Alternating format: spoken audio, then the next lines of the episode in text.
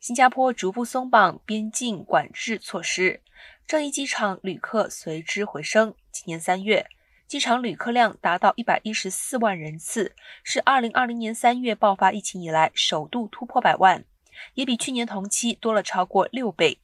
樟宜机场向来被视为区域航空枢纽之一，今年第一季樟宜机场载客人次为二百五十六万，约为疫情前的百分之十五点六。本季乘客最多来自澳洲、印度、马来西亚、泰国和印尼。在货运方面，樟宜机场今年第一季的空运货物吞吐量达到四十五万八千公吨，为疫情前的百分之九十三。新加坡四月起进一步扩大开放边境，在疫苗接种者的旅游框架下，来自一般旅游类别国家和地区的旅客，只要已完整接种，入境后不需强制隔离。抵京后也不再需要检测，